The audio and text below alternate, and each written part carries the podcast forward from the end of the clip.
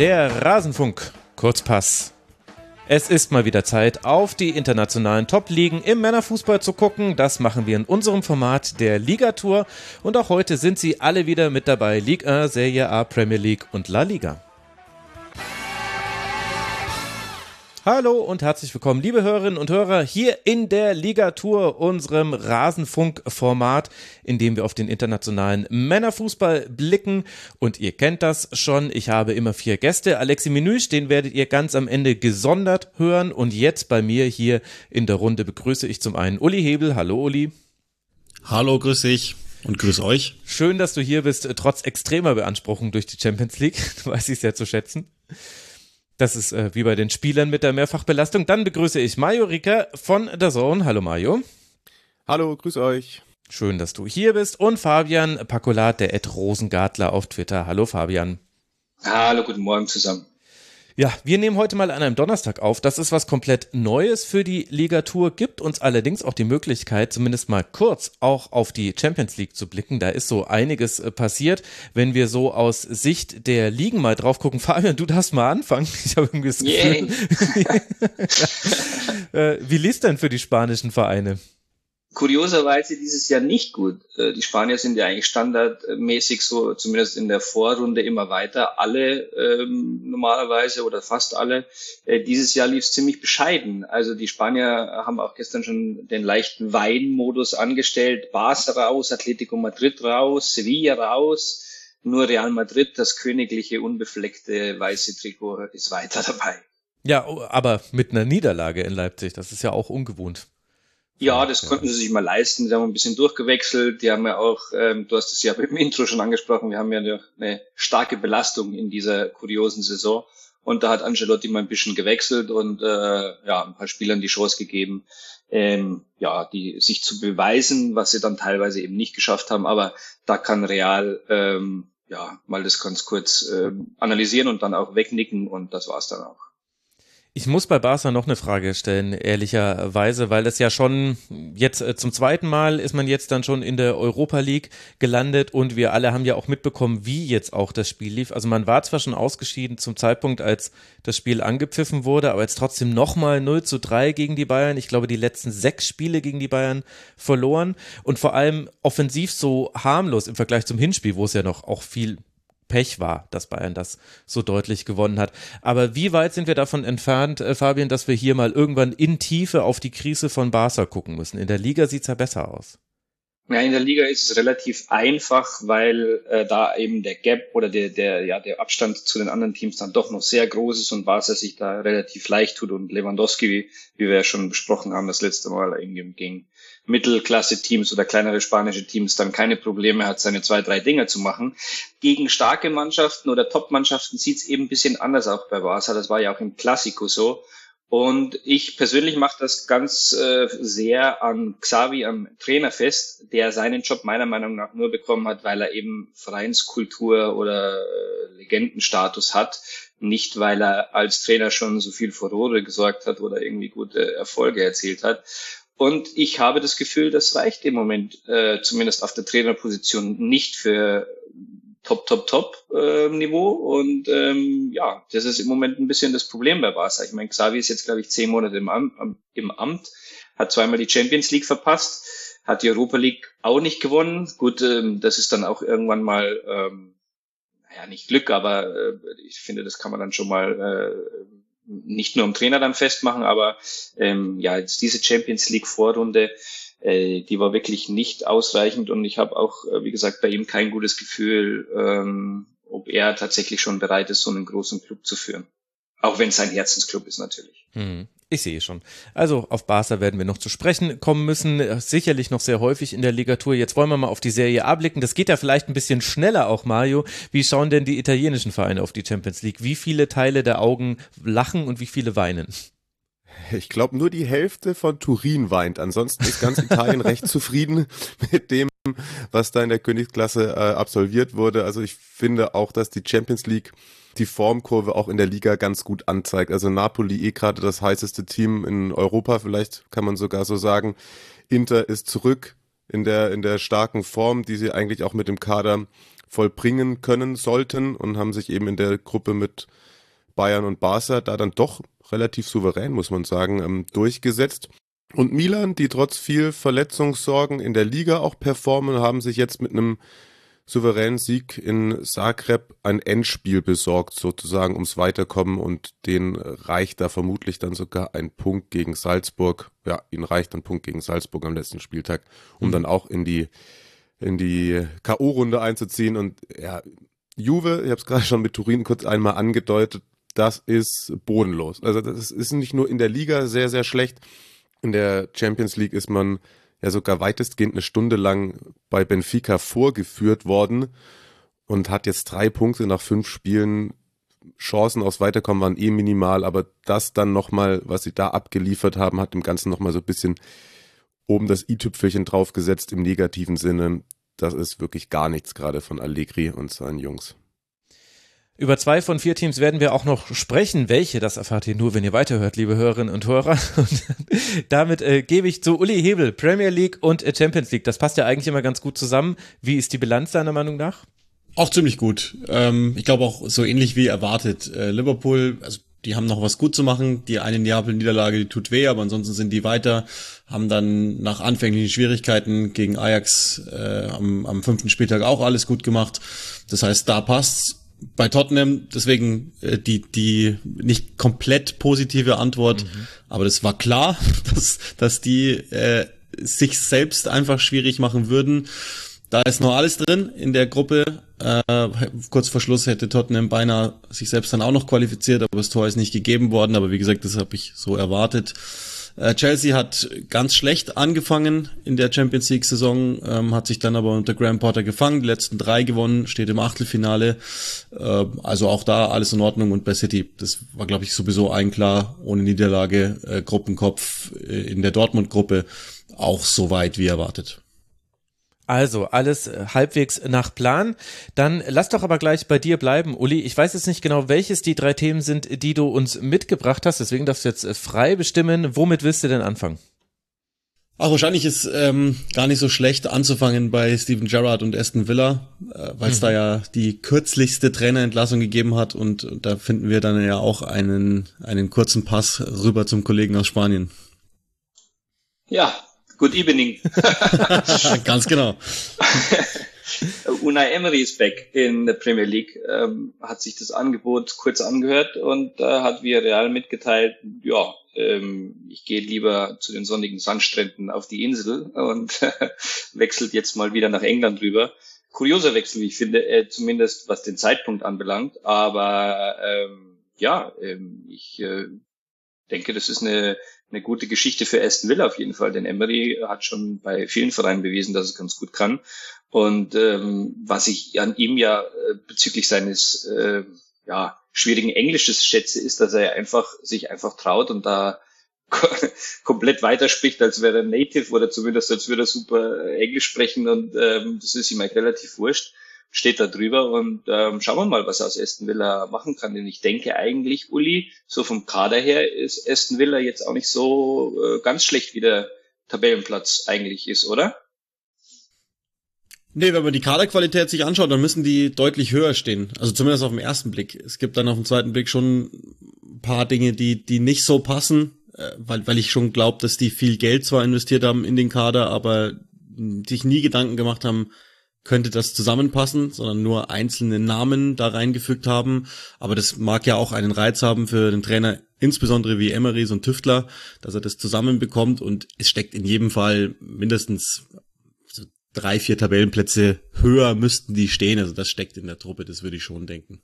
Aber wie wurde das denn aufgenommen in Spanien, Fabian? Also du hast es ja jetzt so ein bisschen nonchalant gesagt, aber es ist ja schon erstaunlich. Also es läuft ja bei äh, Villarreal jetzt halbwegs erwartbar. Siebter Tabellenplatz, aktuell 18 Punkte, punktgleich mit äh, Bilbao, die auf Rang 6 liegen. Also eigentlich ja alles ganz in Ordnung. Und dann sagt der Trainer, ja, es war nett hier, aber jetzt gehe ich woanders hin.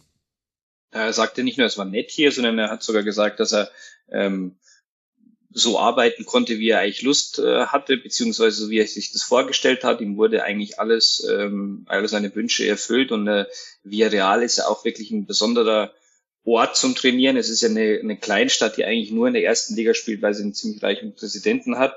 Äh, sie haben äh, tolle Trainingsinstallationen, ähm, ähm, wirklich da ganz ruhiges Umfeld eigentlich auch äh, dementsprechend, weil es halt nur so eine kleine Stadt ist. Und da kannst du wirklich toll arbeiten, äh, super Jugendarbeit und ähm, bist zwar nicht ganz unter den in den Top-Budgets mit dabei und kannst ganz, ganz oben mitspielen, aber hast schon viele gute Möglichkeiten, eigentlich da jedes Jahr international auch dabei zu sein. Haben wir ja die letzten Jahre auch gesehen, sogar teilweise eben in der Champions League. Aber ähm, für ihn persönlich hat er, hat es so begründet, war das jetzt einfach nochmal ähm, ein Karriereschritt, den er, den er machen möchte, äh, auf den er Lust hat. Und äh, wie gesagt, wahrscheinlich ist auch finanziell das Ganze lukrativer als äh, in Spanien. Und ähm, ja, der Präsident äh, oder beziehungsweise die Verantwortlichen von Villarreal fanden es aber nicht so lustig und äh, sind natürlich jetzt sehr enttäuscht, haben aber auch schon einen, wie ich finde, sehr passenden Nachfolger gefunden. Aber darf ich da mal kurz bisschen äh, reinfragen? Denn für mich so als Außenstehender, der sich jetzt nicht ständig mit ihm beschäftigt, hatte ich schon das Gefühl, dass Unai Emery immer einer war, der so diese diese Wertschätzung, Anerkennung, Zuspruch, äh, ja wohliges Arbeitsumfeld benötigt, um wirklich zu funktionieren. Schmeißt er jetzt irgendwie seinen guten Ruf, den er sich wieder aufgebaut hatte, eventuell weg? Also vielleicht Frage an euch beide. Ja, wir, wir werden sehen. Ich denke schon, dass er auch einer ist, der immer auch aneckt. Also nicht nur ähm, im Vereinspräsidium, sage ich jetzt mal, was so seine Vorstellungen anbelangt. Ich glaube nicht, dass er so ein ganz einfacher ist. Auch bei seinen Spielern ist er relativ äh, fordernd und äh, man kennt ihn ja auch an der Seitenlinie. Ist jetzt auch keiner, der da ganz gelassen draußen steht und ähm, äh, seinen Spieler auf, den, auf die Schulter klopft und sagt, komm weiter mal, sondern der, der wird schon auch mal laut. Aber ähm, ich denke, das ist in dem Fall wirklich nur eine persönliche Entscheidung für ihn. Der ist ja auch schon, ich weiß leider jetzt auch nicht sein Alter, aber er ist schon ziemlich lange im Geschäft und hat einfach nochmal Bock auf Premier League und ja, und hat sich dann einfach gedacht, okay, wie real, dann, dann, dann gehe ich eben, ne? 50 Jahre ist er alt, wird jetzt bald 51. Kann er dann in England feiern, wo man ihn ja schon mal gesehen hat, Uli, bei Arsenal. Wie blickst du auf den Wechsel? Also ich habe mich erstmal total gewundert, muss ich sagen, weil ich den ich hatte den dann schon natürlich auf dem Zettel, weil, weil man es schon gehört hat, dass der im erweiterten Kreis sein könnte, von derer, die, die in Frage kommen. Trotzdem, als es dann wirklich klar war, habe ich mich sehr, sehr gewundert, weil es einfach nicht gut endete bei Arsenal und, und zwar so endete, dass er in England richtig verlacht wird. Also zum einen auf, auf, aufgrund des schlechten Englisches, was wir jetzt schon gehört haben, dieses Good Evening ist natürlich so der Standard-Gag, den es dann gibt und das ist auch echt lustig, muss ich sagen. Also ich, ich mache da auch gerne mit, so ist jetzt nicht. Aber äh, zum Schluss bei Arsenal war es, gab es Entscheidungen, die, die man nicht verstehen konnte und der hat die letzten drei, vier Monate, die der da gearbeitet hat, haben den Verein so lange gekostet, einfach um wieder dahin zu kommen, wo sie eigentlich hingehört haben. Und jetzt sind sie ja im Moment Tabellenführer sogar. Ähm, sodass man, die Engländer neigen ja dazu, traditionell nicht so sehr in, in die ausländischen Ligen zu blicken. Natürlich haben die das mitbekommen, insbesondere weil, weil Emery ja im Europa League Finale United geschlagen hatte. Aber was der da so an täglicher Arbeit geleistet hat, haben die gar nicht mitbekommen. Insofern geht man immer noch davon aus, dass das eigentlich ein Flop-Trainer war, weil sie das kennen, was sie bei Arsenal hatten. Da war das erste Jahr okay und der Rest war nix. Und deswegen hat's mich schon sehr gewundert. Ähm, ich, ich kann aber auch verstehen, dass Unai Emery sich denkt, sowas wie, das ist unfinished business hier und ich möchte es nochmal allen beweisen. Ich kann das schon ganz gut verstehen mhm. und, und, und Marius äh, Faden aufzunehmen, der geht zu einem Verein, der schon sehr gut geführt ist. Also es ist jetzt nicht so, dass man äh, bei dieser Entlassung sagen könnte, ja gut, jetzt, jetzt haben sie sich Steven Gerrard angelacht und, und haben ihn nicht arbeiten lassen und haben ihn einfach entlassen. Der hatte jetzt äh, elf Monate Zeit, das ist etwas mehr als eine ganze Premier League-Saison rein in Spiele umgerechnet und er hatte seine Zeit, sich zu entfalten. Das hat halt nicht funktioniert. Er durfte sich sowohl finanziell umsetzen in Sachen Kader, sind jetzt nicht unbedingt die Spieler wohl, die er wollte, äh, wie Diego Carlos, wie, wie Camara beispielsweise, ähm, aber das sind natürlich mehr als hochwertige Spieler, die er da bekommen hat.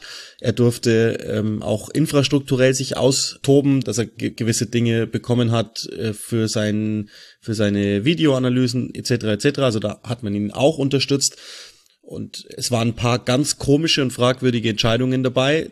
Fußballerisch hat's einfach nicht gepasst. Die Ergebnisse sind jetzt ganz am Ende jetzt auch ausgeblieben in der Saison und da kann ich das dann auch mal nachvollziehen, dass man sagt, nee, das funktioniert hier einfach nicht. Also jetzt aber nicht Hire and Fire Mentalität, sondern ähm, das ist jetzt der dritte Trainer diese, dieser neuen Besitzergruppe und ähm, auch der scheint sorgfältig ausgewählt. Der geht da also in ein Umfeld hin, mit dem ich auch gerne arbeiten würde, weil ich schon das Gefühl habe, die wissen, was sie tun und sind ja zum Beispiel auch mit den Milwaukee Bucks dann in, in der NBA ähm, zur Meisterschaft damit gekommen. Und warum, also das wird jetzt bei, bei Villa nicht passieren mit hoher Wahrscheinlichkeit, aber zumindest, das wird jetzt seine Aufgabe sein, sie einfach näher Richtung europäisches Level zu bringen.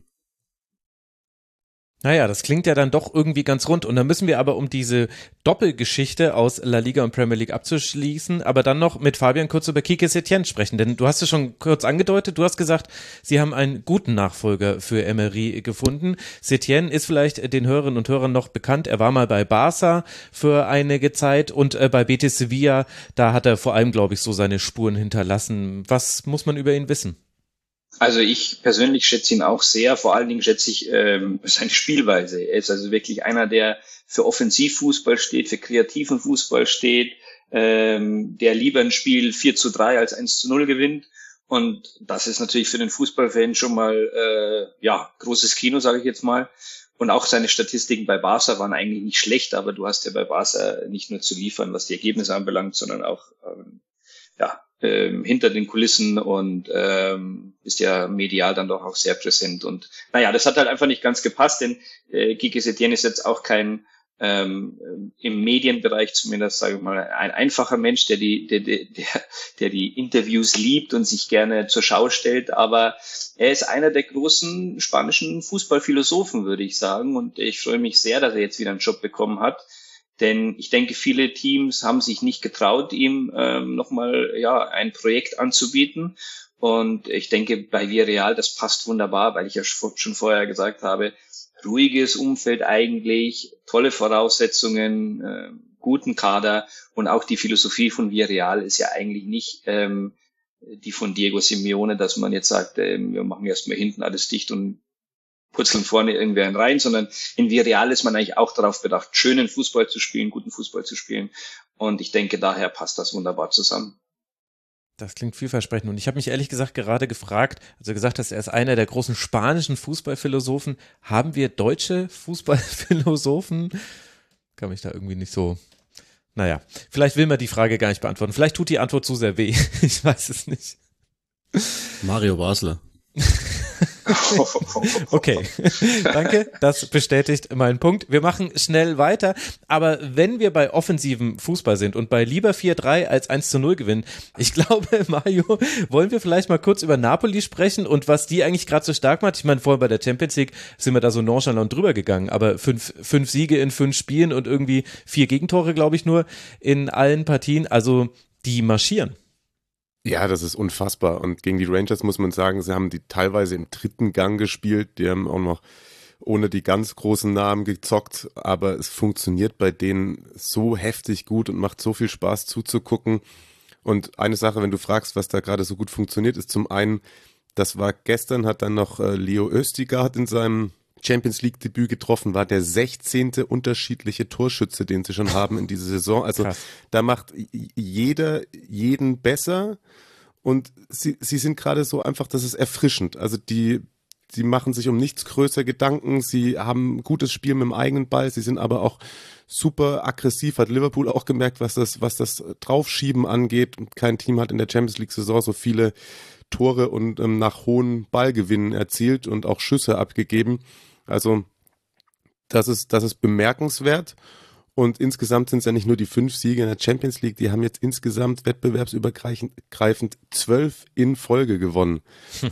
Und also das nach der, ja, nach diesem Mini-Umbruch oder ja, schon ein bisschen größerer Umbruch. Also beide Kapitäne in Anführungszeichen sind ja weggegangen. Insigne, hm, Koulibaly hinten in der Defensive, äh, Mertens ist auch nicht mehr da.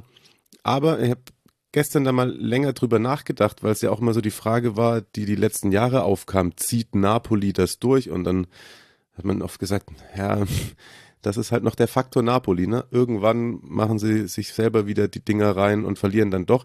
Aber vielleicht ist genau das, was sie gerade haben, diese, diese Mannschaft an jungen, unbeschwerten Spielern, die vielleicht auch nicht diese Last auf den Schultern tragen, wie es zum Beispiel Insigne hatte als junge Napolis, da unbedingt was gewinnen zu müssen. Vielleicht ist auch das etwas, das gerade essentiell unabhängig vom, vom taktischen und das, was auf dem Platz passiert, eine Sache ist, die die äh, sehr, sehr auszeichnet. Ich würde da mal kurz reingrätschen wollen bei Neapel. Ich finde es sehr, sehr spannend, was da abläuft. Und du hast es ja schon angesprochen, die, die ganzen Ausfälle beziehungsweise Abgänge, die sie haben. Ich denke da auch an Fabian, den, den Spanier, der zu Paris jetzt gewechselt ist. Wer macht denn bei Neapel im Moment das Spiel? Also ich, ich, ich gucke mir immer so ein bisschen, zwar nicht die Spieler an, aber die Spieler und denke mir, okay, vorne kann ich es mir einigermaßen zusammenreimen, aber wie, wie ist es da im Mittelfeld im Moment aufgestellt? Ja, richtig, den habe ich schon fast vergessen. Und da habe ich echt gedacht, das ist der, der am meisten wehtut, Fabian, der weggeht. Ja, auch da wird auf mehrere Schultern verteilt. Also äh, Zielinski, der auch lange zum Beispiel, glaube ich, in der polnischen Nationalmannschaft, dem oft gesagt wurde, er muss jetzt mal den nächsten Schritt gehen, die Verantwortung übernehmen. Er hat das gemacht. Vor dem letzten Champions League Spieltag war er jetzt der Spieler gemeinsam mit Lewandowski, der an den meisten äh, Torabschlüssen äh, beteiligt war. Hatte, glaube ich, auch die zweithöchste sozusagen kreierte ähm, X-Goal-Rate. Ähm, aber auch äh, Lobotka, der meistens da so ein Backup war auf, sagen wir, Level Diego Demme, ist da auf einmal nicht nur mehr Rotationsspieler, sondern hat sich gefestigt. Elmas hat sich weiterentwickelt. Ein Dombele, der tatsächlich ja, glaube ich, vom Ansatz her ein äh, guter Kicker ist, aber bei dem ich mir auch gedacht habe, beim, beim Transfer, ja gut, ob das funktioniert, der hatte mal irgendwie seine beste Zeit, glaube ich, bei Lyon und dann hat er irgendwo oben kurz paar Synapsen nicht richtig äh, verknotet bekommen in den Jahren bei, bei Tottenham war es mal nicht. Und ja, auch, auch da geht's über mehrere Schultern und, der, und dann hat man eben mit äh, Quicha Quaraskelia einen aus dem Hut gezaubert, den glaube ich so niemand richtig krass auf dem Schirm hatte der dann in der vordersten Reihe ähm, auch in der Lage ist, in eins gegen eins Situationen mal eine Situation dann eben aufzulösen, wenn man es irgendwie nicht durch Ballzirkulation geschafft bekommt. Das klingt schon sehr, sehr stabil. Keine Niederlage in der Liga. 29 Punkte, drei Punkte Vorsprung. Ich meine, es ist noch sehr früh, aber es ist auf jeden Fall ein Stempel, den Napoli dieser ersten Saisonhälfte aufdrückt. Das kann man eigentlich jetzt schon sagen, ohne jetzt genau zu wissen, wie es jetzt in die Winterpause geht. Aber ja, sind wir mal gespannt, ob das vielleicht wirklich irgendwie mal durchgezogen wird bei Neapel. Man traut sich ja fast gar nicht zu sagen. Man will es ja gar nicht ja. jinxen. also, also aktuell ist alles Paletti. Ah, schön. Danke dir. Nein, das ist genau das Niveau, das wir brauchen. Ich unterstütze das ausdrücklich. Jetzt äh, weiß ich nicht, äh, Uli, wie schaut's denn in der Premier League aus? Was sind denn da? Also wir haben jetzt über Aston Villa gesprochen, da haben wir jetzt über ein Team gesprochen, was äh, weiter unten drin steht und deswegen den äh, Trainer gewechselt hat. Was hast du uns noch mitgebracht? Also es gibt dieses eine unliebsame Thema, das wahrscheinlich an niemandem vorbeigegangen ist, das, das immer noch mit Abstand größte Thema ist, äh, vor dem heutigen Donnerstag auch ähm, Thema bleiben wird, weil die Frage ist, spielt er oder spielt er nicht? Äh, du wirst es schon wissen und du hast es genauso dick wie ich. Ähm, Cristiano Ronaldo hat mal wieder für Schlagzeilen gesorgt, ähm, indem er das Old Trafford bei einem Sieg seiner Mannschaft vorzeitig verlassen hat, am vergangenen Samstag jetzt nicht im Kader war, ähm, suspendiert wurde von Erik Ten und jetzt aber begnadigt worden ist, das sind genau die Vokabeln, die ich eigentlich auch so, so nicht gerne benutze, aber so ist es halt. Ähm, und ist jetzt wieder im Kader gegen ähm, Tiraspol am heutigen Abend, also wahrscheinlich zumindest. Und dann gucken wir mal, ob er das spielt. Aber das ist das Thema nach wie vor in England, ähm, das logischerweise alle Gazetten füllt. Und, und wenn der heute nicht spielt, dann gibt es halt schon wieder den, das nächste Kapitel davon. Aber warum eigentlich? Also, es ist doch eigentlich klar erkennbar, ja, der ist halt sportlich einfach nicht mehr so gut wie früher, haben wir schon oft genug erlebt, hat vielleicht jetzt auch nicht die günstigsten Wechselentscheidungen getroffen, also Mario kann da gerne dann auch nochmal ein paar Juve-Erfahrungen mit einbringen, ja, und dann ist jetzt halt, also haben wir doch schon öfter gesehen bei so großen Spielern. Ja, das wissen wir, aber es gibt halt einen, der es nicht weiß. Und das ist unglücklicherweise in dem Fall der Spieler selbst. Also es ist natürlich schwierig, ich kann es schon verstehen, der, der ähm, ist 37 und der denkt halt nach wie vor, er, ich lebe genauso wie damals, ähm, ich mache ja alles und das tut er ja wirklich, er investiert ja ähm, alles rein, um, um nach wie vor auf dem Niveau zu sein und es gibt auch noch Spiele, in denen ist er auch noch entscheidend und es gibt auch noch ganze Saisonabschnitte, in denen er entscheidend sein kann. Aber für diese intensive Spielweise scheint es halt nicht mehr zu funktionieren und ich kann es jetzt gar nicht sagen, ob's ob's besser wäre, weil Ten Hag ihn einfach auch gar nicht mehr bringt. In den paar Fragmenten, in denen ich ihn gesehen habe in der Europa League, war es wenig, aber das war generell bislang keine gute Europa League Saison von United, so dass ich mir da kein richtiges Urteil erlauben mag. Das ist mit mit den mit den B-Mannschaften immer so ein ziemliches Gemurkse gewesen bislang. Ich, ich weiß vorher vom, vom Trainerteam, dass die schon gesagt haben, es ist nicht mehr so ohne weiteres möglich. Ähm, wenn er spielt, dann ist die Mannschaft anders, weil sie sich anders verhalten. Die jungen Spieler auf dem Platz, weil sie ihm den Ball geben, Klammer auf, müssen. Ähm, es gibt Dinge, die haben seine Zeit und seine scheint halt irgendwie vorbei, aber das mag er selber noch nicht ganz verstehen und dann seine Rolle anerkennen. Und ich, ich glaube auch, so wie das jetzt lief, dass es sein könnte, dass äh, in drei Wochen das dann auch auserzählt ist, weil dann ist ja die WM-Pause und ich könnte mir schon vorstellen, dass dann sich alle Parteien zusammensetzen und sagen, äh, vielleicht ist es das nicht mehr. Hm. Und es scheint so zu sein, dass Ten Hag tatsächlich derjenige Trainer ist, der ihn aussortieren kann und äh, daran nicht scheitert. Bei den anderen bisher äh, spielte das zumindest so eine Mitrolle, hatte ich das Gefühl, zumindest. Ja, ja, ja. Also äh, Ralf Rangnick ähm, wollte den auch nicht, aber er wusste, wenn ich das mache, dann löse ich hier in diesem Verein eine mittelgroße Katastrophe aus. Das ist jetzt langsam gelernt und äh, es ist natürlich auch nicht ganz unclever gespielt von Ten Hag. Also das ist, ich, ich habe diese Verschwörungstheorie schon in unserem Podcast aufgebaut und ich erzähle sie auch gerne deinen Hörerinnen und Hörern, äh, weil ich mir durchaus vorstellen kann, dass was dran ist. Ich kann mir vorstellen, dass Ten Hag wusste, dass das irgendwann passieren wird. Er muss ihn nur lang genug nicht bringen. Und wenn Ronaldo sich dann so daneben benimmt, wie er es jetzt getan hat, hm. dann ist es natürlich sehr viel leichter, das zu spielen und dann macht Den Haag öffentlich auch clever und, und ist nicht persönlich beleidigt, sondern wälzt das sofort auf die Mannschaft ab und sagt, Ronaldo kann zurückkommen, wenn er sich bei der Mannschaft entschuldigt, weil er hat nicht mir irgendwas getan, sondern er hat seine Mannschaft im Stich gelassen. Und das alles führt jetzt dazu zu einem günstigen Fenster, weil die werden den ja nicht mehr sehen, äh, bevor, bevor dann die Transferperiode losgeht, sodass Den Haag sagen kann, naja, gut, ähm, hat er sich jetzt so daneben benommen, dann kann ich ihn jetzt rausnehmen, dann ist er fürs Erste sowieso noch weiter weg von der Mannschaft und im Verein, wo, wo Ronaldo durchaus noch ein paar Fürsprecher hat, weil er eben natürlich Trikots verkauft, weil er Aufmerksamkeit äh, auf sich zieht und United versteht sich ja als, als Marke und, und das ist alles ganz wichtig. Da gibt's noch Fürsprecher also und auch die müssen natürlich aber einsehen, dass man sich so nicht verhalten kann. Deswegen hat Ten Hag das aus meiner Sicht clever gespielt. Hm. Ja, kann er ja zu Juve wechseln. Juve braucht doch jemand gerade wieder, Mario.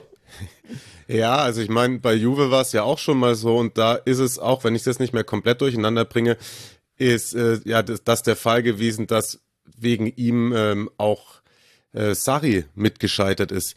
Denn der hat eben genau wie Ten Hag und vielleicht auch Rangnick davor auch schon erkannt, dass er mit einem Cristiano Ronaldo nicht die Entwicklung nehmen kann, die er gerne hat im Verein, auch, auch, auch was gerade Taktik und spielerische Ideen angeht. Nur da war der Verein eben nicht in der, nicht bereit, sich von äh, Cristiano Ronaldo zu trennen, weil man eben da viel zu viel selbst auf die Marke gesetzt hat und das irgendwie so dieses Selbstverständnis, wir sind Juve, wir bekommen Ronaldo da das da vor sich her, hergetragen haben. Aber genau das eigentlich ähm, ist das, was ihnen dann auch in den letzten Jahren abgegangen ist, weil wenn was Sari in der Lage ist zu leisten mit Konstanz, sieht man gerade es bei Lazio im Übrigen, ist da auf, auf Rang 3 und bei Juve mhm. ist der alte Trott, der eben damals durch den Ronaldo-Transfer auch nicht aufgelöst wurde, den, ja, in dem steckt man jetzt knietief drin, wenn nicht fast sogar schon bis zur Hüfte. Ja, lass da mal noch ein bisschen äh, näher drauf gucken, wenn wir jetzt gerade hier schon bei Juve sind, weil wir haben es in der Champions League äh, schon kurz angesprochen. peinliche Vorstellungen zum Teil schon, beziehungsweise peinlich ist immer so ein hart äh, urteilendes Wort, aber es war einfach sportlich nicht ausreichend. Äh, und dann hat sich's für manche vielleicht peinlich angefühlt, so ist es vielleicht korrekter. Und jetzt in der Liga selbst äh, liegt man gerade auf Rang 8, hat 19 Punkte, damit 10 Punkte Rückstand auf den Tabellenersten. Und so wirklich muss man aber auf den Tabellenplatz 1 gerade gar nicht gucken. Und das, obwohl es aber jetzt bessere Ergebnisse gab. Also in der Liga aus den letzten vier Spielen drei Siege. Und ich hatte immer so aus der Distanz das Gefühl, ehrlicherweise immer bis zu Champions League Abenden, hatte ich das Gefühl, naja, vielleicht läuft's ja langsam und die kommen so ins Rollen. Die Abwehr steht ja eigentlich nur Siegen, Gegentore in elf Spielen. Und dann kam aber immer irgend so ein Champions League Spiel, wo ich mir gedacht habe, okay Gott, das ist ja alles noch genauso schlimm, wie wir es schon sehr früh hier in der Ligatur auch schon besprochen hatten. Wie ist die Lage jetzt bei Juve? Ja, ich glaube, das täuscht extrem. Ich habe mich das ein oder andere Mal auch äh, davon blenden lassen. Also das seid ihr verziehen auf jeden Fall. Aber der eine Sieg war zum Beispiel gegen Bologna, die gerade dann wirklich auch keine gute Zeit hatten.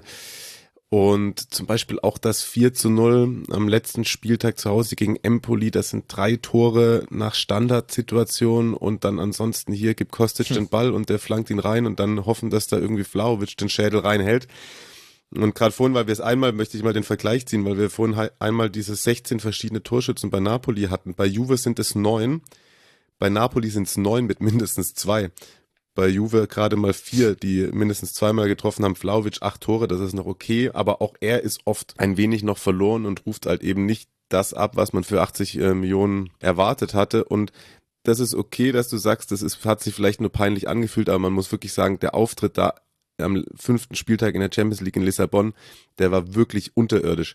Die sind 60 Minuten hergespielt worden. Wenn ähm, Benfica da ihre Chancen besser nutzt, dann steht es irgendwann 7-1 und so kommt der Juve dann auf einmal, nachdem man drei 19-Jährige eingewechselt hatte, wohlgemerkt, kommt man noch mal ran, weil auf jeden Fall bisschen frischer Wind drin war. Aber das können sie tatsächlich auch mit, mit 1 zu 7 verlieren. Und symbolisch dafür, und der hat in der Presse in Italien auch richtig abbekommen, war Bonucci, das war schon weit, weit über dem äh, Horizont, den er gehen kann. Also, oder unter oder über. Also der, das, ist, das ist vorbei und das, das war eigentlich genau wie bei Chiellini vorbei, nur er hat auch nicht verstanden, wann es vorbei ist und der Verein hat es ihm auch nicht gesagt und wollte es vielleicht auch nicht wahrhaben. Genauso wie Juve in den letzten Jahren nie hat wahrhaben wollen, dass dann ein Umbruch passieren muss und das vielleicht auch mit einem Trainer, der sich traut, einen Umbruch zu leiten und der auch mal nicht nur zehn Minuten vor Ende die jungen, talentierten Spieler, die man auch in den letzten zehn Jahren immer hat, aber die hat man halt immer irgendwo hin verliehen und die als Transfermasse benutzt, um dann halt irgendwie so Leute wie Adrien Rabiot mit durchzuschleppen, der wohlgemerkt gerade zweitbester Torschütze ist und das spricht schon irgendwie für sich. Also das heißt, du nimmst da Allegri aber quasi nicht raus aus dieser Gesamtsituation bei Juve. Nee, also dieser ganze Arriva Bene, ähm, Agnelli, Allegri, Klüngel, hm, ich glaube, die sind da ganz, ganz, ganz weit oben in der, in der Verantwortungsrolle. Nett wird auch nicht rauszunehmen. Aber natürlich auch äh, die Spieler. Also das ist ähm, teilweise, wenn ich gerade vorhin gesagt habe, bei Napoli macht jeder jeden besser. Das findet bei Juve nicht statt. Das ist teilweise wie in den schlechten Zeiten beim HSV. Da geht einer hin und wird einfach schlechter. Also bei, bei Kostic auch zum Beispiel. Und ja, es fehlen auch viele. Sie haben Pogba ja geholt, der noch nicht gekickt hat. Der hätte irgendwie so ein bisschen auch diese Juve-Identität, glaube ich, zu, zurückbringen sollen als, äh, als Führungsspieler. Dann hätte man jetzt vielleicht auch mal Bonucci irgendwie wieder draußen lassen können. Chiesa natürlich, äh, vielleicht einer der talentiertesten italienischen Kicker aus den letzten Jahren, immer noch dauerverletzt. Da haben sie wieder mehr Qualität zur Verfügung nach der Weltmeisterschaft. Aber es darf ja trotzdem nicht der Anspruch sein, dann auch so einen Fußball zu spielen, egal welche, welcher Name auf dem Spielberichtsbogen steht. Ja, ich meine gut, zynisch könnte man sagen, für den Fußball war Juve jetzt selten berühmt, eher für die Ergebnisse, die dieser Fußball hervorgebracht hat. Siehst du da irgendwelche Anzeichen, dass jetzt dann tatsächlich dann ein Umbruch kommen wird? Also egal, ob dann im Winter oder dann zur nächsten Saison hin, weil jetzt so langsam ist es ja schon, also jetzt kommt man nicht mehr dran vorbei. Ich kann mich noch erinnern, ich habe mal einen Kurzpass aufgenommen mit äh, Christian.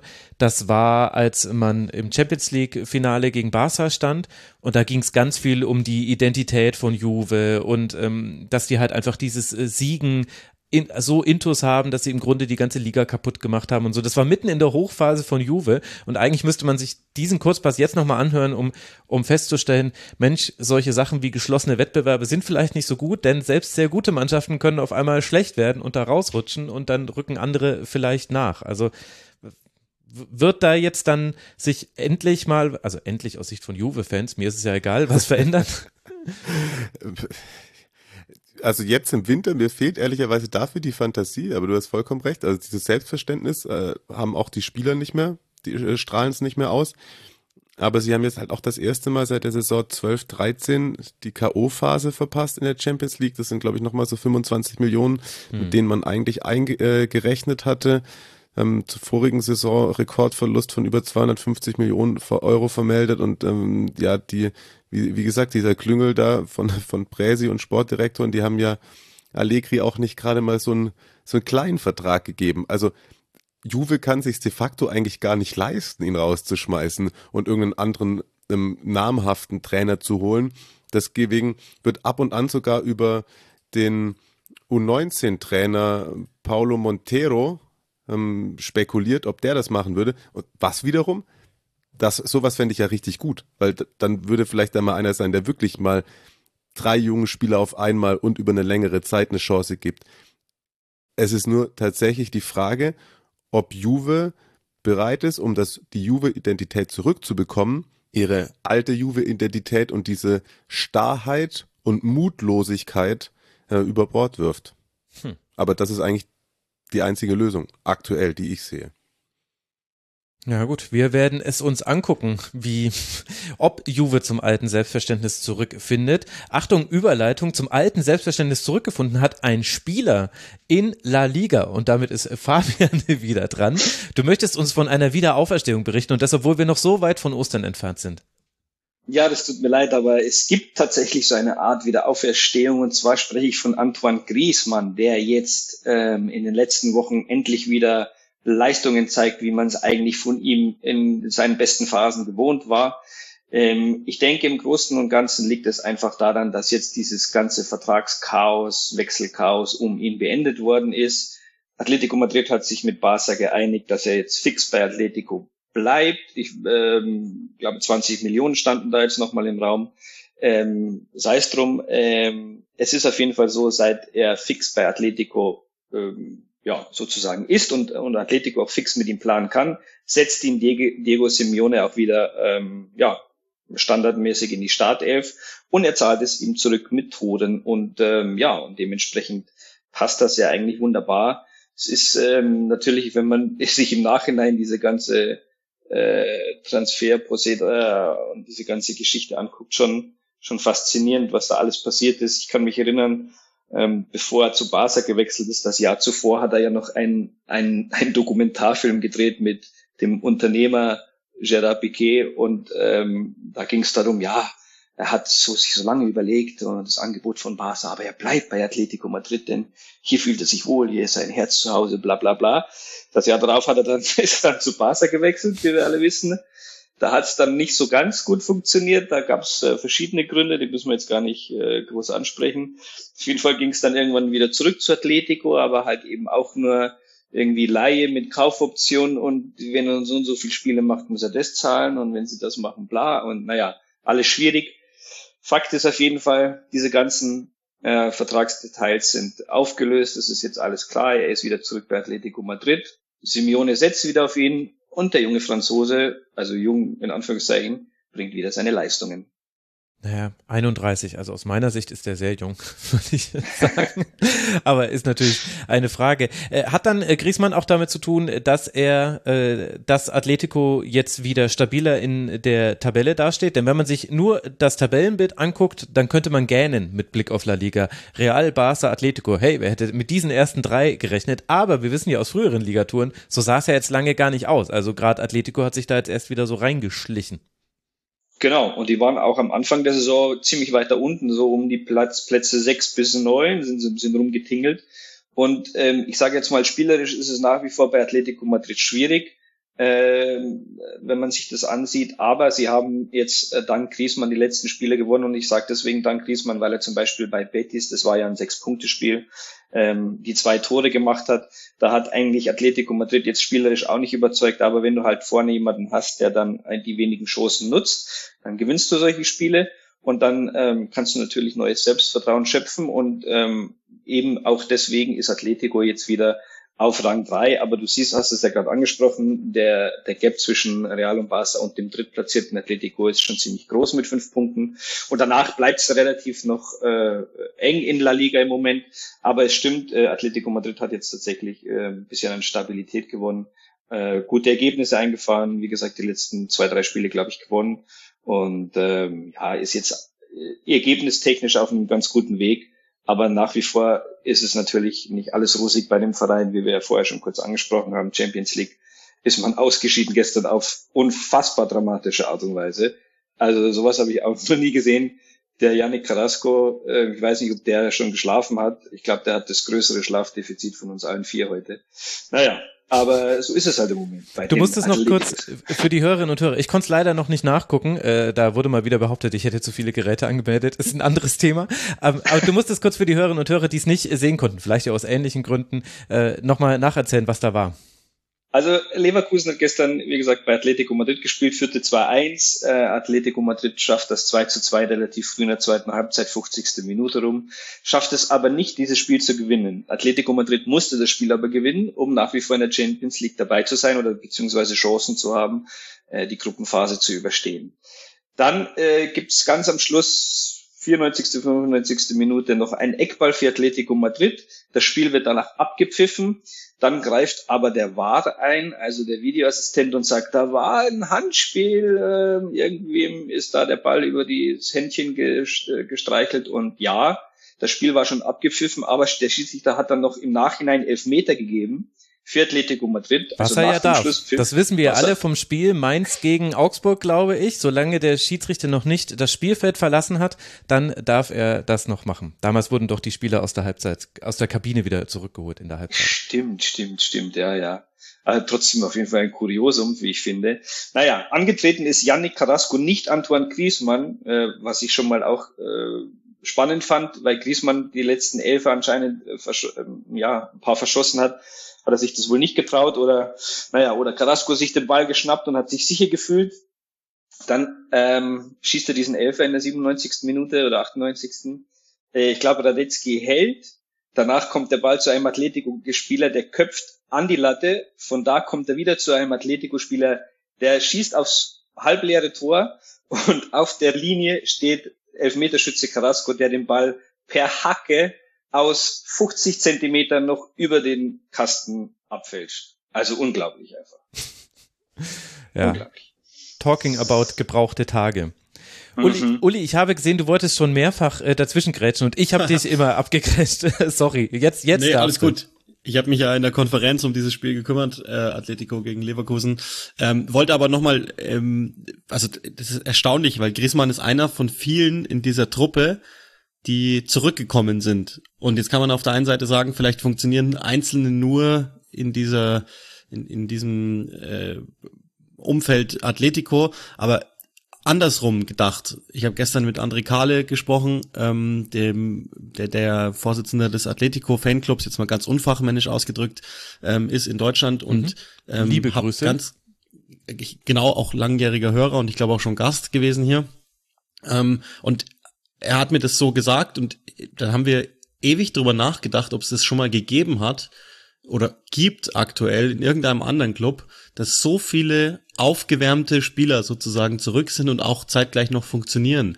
Also äh, Griezmann, Saul, Carrasco, alles Leute, die schon mal weg waren, mhm. dann mehr oder weniger glücklich wurden bei ihren neuen Vereinen zurückkommen und dann wirklich wieder gut performt haben. Ich, Dortmund hat es ja ein paar Mal probiert mit äh, Kagawa, naja, ging so, Götze, naja, gut, bei Hummels, das hat, das passt schon, aber ich kann mich nicht erinnern, dass so viele Rückholaktionen so geglückt sind wie wie bei Atleticos. Das ist wirklich erstaunlich und aus meiner Sicht oder aus unserer Sicht, ich nehme jetzt André einfach mal mit rein und, und vertraue seine Expertise, wir, wir sind zusammen auf nichts gekommen, fast beispiellos.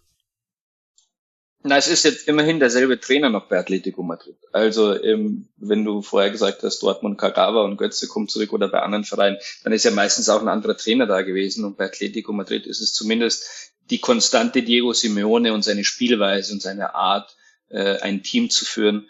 Und da wissen die Spieler einfach, ähm, glaube ich, äh, was sie zu tun haben und wie es läuft und so weiter. Und es gibt natürlich den Spielern dann wahrscheinlich auch in der Hinsicht äh, ja, Stärke oder Rückendeckung. Aber ähm, ja, es ist trotzdem so, dass bei Atletico Madrid finde ich äh, nach wie vor ähm, irgendwas stimmt nicht. Also mir ist es zu wenig, ehrlich, irgendwie äh, für die, für das Potenzial, was der Verein hat, für die, für das Budget, für das Team. Ähm, aber gut, ich weiß, dass der, der André Kali, liebe Grüße auch an der Stelle, anderer Meinung ist. Aber ich bin schon lange sehe ich Diego Simeone sehr kritisch auf der Trainerposition. Aber gut, ähm, da hat jeder seine eigene Meinung. Da müssen wir jetzt aber unbedingt noch nachfragen, Uli. Wie hat sich's angefühlt, dieses Spiel in der Konferenz zu begleiten und dann irgendwann nochmal zu rufen nach dem Schlusspfiff, äh, Entschuldigung, wir müssen hier nochmal kurz nach Madrid. Äh, na, das war das war aus dem Grund witzig, weil parallel ähm, bei Tottenham gegen Sporting war es ähnlich dramatisch. Da gab es ein Tor von Tottenham in mhm. der Nachspielzeit, wirklich zeitgleich zu dem, was ich machte. Und äh, da ist die, da, da war die Videoüberprüfung gerade im Gange und parallel ist dann bei mir das passiert. Der Leiter der Sendung fragt, ist bei dir Schluss? Und ich sag, ja, bei mir ist Schluss. Dann vermeldet der Kommentator von Tottenham, in Madrid ist Schluss und dann rufe ich rein, Videobeweis in Madrid. und der Kollege guckt rüber und denkt sich wahrscheinlich, okay. und ich habe mir logischerweise das gleiche gedacht und äh, dann gehen wir in einen Splitscreen, sagt man, also zwei, zwei Bilder in, in einem in einem sozusagen, damit man beide Entscheidungen mitverfolgen kann. Und dann haben wir noch gewartet, bis ähm, die eine Abseitsentscheidung durch war. Dann hat der Kollege rübergegeben zu mir und ich hatte dann wirklich nur noch 30 Sekunden im Fragment zu sagen, was passiert ist. Ich war aufgrund dieser, dieser, dieses Vorkommnisses in der Bundesliga nicht geschockt darüber, sondern mir war sofort klar, dankenswerterweise, das darf so sein, das muss auch so sein, das hat auch seine Richtigkeit. Und ähm, dann hatte sich der das schnell angeguckt. Ich fand, also der Regel entsprechend, ob das jetzt sinnvoll ist oder nicht, das kann man dann eh immer besprechen, aber der Regel entsprechend war es ein, ein Handstrafstoß, deswegen hat es für mich gepasst und dann ging das so weiter und dann habe ich auch schon schnell zugemacht, also gar nicht viel Zeit darüber nachzudenken, was eigentlich passiert ist, aber krass natürlich, dass es dann nochmal diesen einen Schuss gab ums Weiterkommen, das ja für Atletico jetzt auch nicht ganz unwichtig ist in so einer Gruppe, ähm, die ja beide dann Leverkusen wie Atletico einfach, äh, das ist zu wenig, da nicht weiterzukommen gegen bei allem Respekt Brügge und ähm, wer war noch mit drin? Ähm, Warte, stehe ich selber gerade auf dem Schlauch. Porto. Porto, Porto. genau. Genau, also, ja, genau. Porto hat Kann man ja, schon mal erwarten. Mhm. Ja, Brügge äh, Gruppensieger. Und es war ja nicht nur ein Schuss zum Weiterkommen, es waren ja drei Schüsse am Ende. Aber es, es, hat nicht, ja, genau. es hat nicht gereicht. Also wirklich krasse Situation. Aber wenn wir jetzt sowieso bei dir sind, Uli, dann darfst du noch dein letztes Thema aus der Premier League hier an den Mann und die Frau bringen. Ja, ich habe ähm, die ganze Zeit überlegt, aber wahrscheinlich habt ihr Arsenal schon besprochen. Ähm, Liverpool ist ein ständiges Thema in England, ist alles langweilig äh, und, und hört man wahrscheinlich überall und, und allen Orts und das ist Deswegen so lass uns gecovert. über Erling Haaland sprechen, über den spricht sonst niemand. genau, das, da, da, da wollte ich genau hin mit dir. ähm, nee, ich habe mir gedacht, Southampton wäre wäre ganz oh, ja. gut, mhm. ähm, weil man wahrscheinlich in, in Deutschland eine Sache mitbekommt, äh, dass Ralf Hasenhüttel auf der Kippe steht, aber nie so richtig verstanden hat, warum und ähm, ob es denn jetzt passiert passiert oder nicht, weil es schon im August mal ähm, den, den Hinweis darauf gab, dass er, dass er wohl kurz vor der Entlassung steht. Und jetzt gab es es vor zwei Wochen wieder. Und wie da genau die Gemengelage sozusagen aussieht, das war was, was ich finde, das interessant ist und einfach mal zu gucken, warum passieren Dinge so, wie sie passieren, dass man das, glaube ich, in Deutschland einfach mal so auf dem Schirm hat, ist, ist nicht verkehrt, vermute ich mal. Ja, sehr gut. Dann gebe ich kurz die Tabellenkonstellation und dann darfst du losrollen. Southampton liegt auf Rang 16 mit 12 Punkten, hatte eine Niederlagenserie, aus der man sich jetzt, ja, ich weiß nicht, ob man sich befreit hat, sagen kann bei zwei Unentschieden und einem Sieg, aber immerhin kommen sieben dieser zwölf Punkte eben aus den letzten drei Partien, was ja vielleicht entspannend sein könnte, auch für Ralf Hasenhüttel. Wie schätzt du die Lage ein? Ja, jetzt kommt nämlich das große Problem. Also ich weiß, ähm, dass die Beurlaubung, Entlassung, wie ihr es haben wollt, äh, dass die beschlossen ist. Und es ist eigentlich nur noch eine Frage des Zeitpunkts. Okay. Wenn es so läuft, wie es ist, dann ziehen sie es durch bis zur WM-Pause.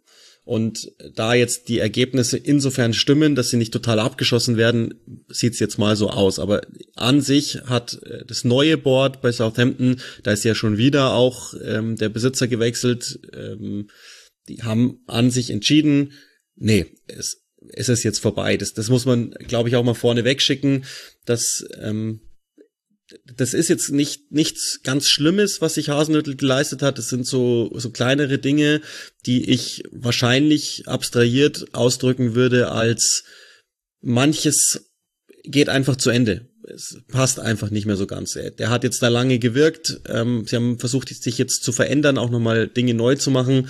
Und es sieht jetzt für den Moment so aus, als würde ähm, das einfach nicht mehr so ganz gut passen. Und, und die neuen Besitzer, der, der Rasmus Ankersen ist da der, der starke Mann, der kommt ähm, von Brentford und hat da schon sehr proaktiv gearbeitet, sehr progressiv gearbeitet und der scheint etwas anderes machen zu wollen. Und ähm, zum Beispiel wird da Domenico Tedesco genannt, den er sehr schätzen soll, angeblich. Und, und das muss man einfach so, so sagen. Es ist, gab auch bei, bei Southampton wenn, wenn ihr daran denkt, die jetzt zuhören, dann, dann werden alle denken, ach, das war doch immer recht mutig, die haben doch immer äh, angepresst, die haben Fallen gestellt, zugeschlagen, schnell umgeschaltet und hat sich immer was gerührt. Und das ist weg die Identität ist weg und es ist jetzt eher so eine Art Konfusion. Der spielt jetzt mit einer Fünferkette. Ähm, sie spielen von hinten gar nicht mehr selber raus. Ähm, sie stehen weit, weit, weit. Also wirklich, ich rede jetzt nicht von der Linie von fünf Meter äh, näher am eigenen Tor, sondern äh, wir reden von 20, 25 Metern. Es gibt ganz wenige Pressing-Momente noch im Spiel. Es ist gar nicht mehr die Intensität da. Das ist jetzt kein Zufall, sondern Hasenhüttel hat bemerkt, dass er in den letzten drei Jahren jeweils so ab März allerspätestens mit seiner Mannschaft eingebrochen ist. Er wollte das unbedingt wegbringen und, und den Energieoutput sozusagen etwas minimieren und hat sich deshalb entschieden, das jetzt so zu machen, führte aber bei den Spielern dazu, dass sie nicht mehr ganz genau wissen, was sie machen sollten und alles, was früher mal Mut war, ist jetzt Zweifel, dann wirft man ihm vor und also das ist jetzt kein Boulevardthema, sondern das haben wohl Führungsspieler an die Führungsriege rangetragen, dass so wie er sich an der Seitenlinie gibt, also dieses emotionale und, und sehr äh, im Blickpunkt stehende, dass das Spieler, gerade junge Spieler irritiert. Und jetzt, ich muss jetzt, also ich versuche mich so schnell wie möglich zu drehen, dass man dem alles folgen kann es ist so, dass, dass die auch ihre ähm, Zukaufart und Weise überdacht haben vor der Saison. Da ist ein neuer ähm, Head of Recruitment gekommen, der vormals in der Akademie von Manchester City war. Und bislang ist Southampton hergegangen und hat Spieler verpflichtet, die ähm, so zwischen 22 und 25 waren aus so den Reputationsländern in Europa, also Frankreich, Niederlande und so zwischen 15 und 20 Millionen gekostet hat, hatten, wo sie gedacht haben, okay, die können noch ein, zwei Eigenschaften dazu finden bei uns und dann verkaufen wir wie teuer Geld die weiter. Jetzt sind sie hergegangen und haben mehrheitlich Spieler geholt, ähm, die in Akademien anderer Vereine passenderweise Manchester City jetzt in dem Sommer auffällig geworden sind, aber keine Chance haben auf First Team Football in der Saison. Haben die verpflichtet und versuchen die jetzt weiterzuentwickeln und weiterzugehen. Sorgt dafür, dass der Altersschnitt im Team drastisch sinkt, zeitgleich aber auch einige junge Spieler wie zum Beispiel ähm, Romeo Lavia richtig gut aussehen. Äh, andere aber, und das ist das, was man Hasenhüttel vorwirft, sich nicht so entwickeln. Und auch das ist also Grund, dass man sagt, naja, Lavia ist so gut, da kann Hasenhüttel nichts dafür. Livramento, der letzte Saison durchgebrochen ist, so gut, da kann Hasenhüttel nichts dafür. Den Rest entwickelt er nicht. Also weiterer Grund, mhm. warum man nicht so glücklich ist mit ihm, weshalb man denkt, dass diese Zeit jetzt dann nach vier Jahren enden wird. Außer es passiert jetzt noch irgendein Wunder, aber an sich, das ist das, was ich von intern weiß, ist beschlossen. Hm. Na, dann wissen wir ja endlich, warum der VfB Stuttgart so lange wartet und Michael Wimmer nach einem 0 zu 5 bis zur WM noch äh, zum Trainer macht. Die warten auf Ralf Hasenhüttel. Anders kann es ja gar nicht sein. Nachdem, das wäre aber interessant. Also ja. das würde ich schon, würde ich genau. schon gerne sehen. Aber ich glaube, also er hat er ja schon angekündigt, er hört danach auf. Und das glaube ich sogar. Komplett? Auch. Ja, wohl ja. Also er hätte ja ganz gerne den Vertrag jetzt bis zu Ende gemacht, um dann aufzuhören.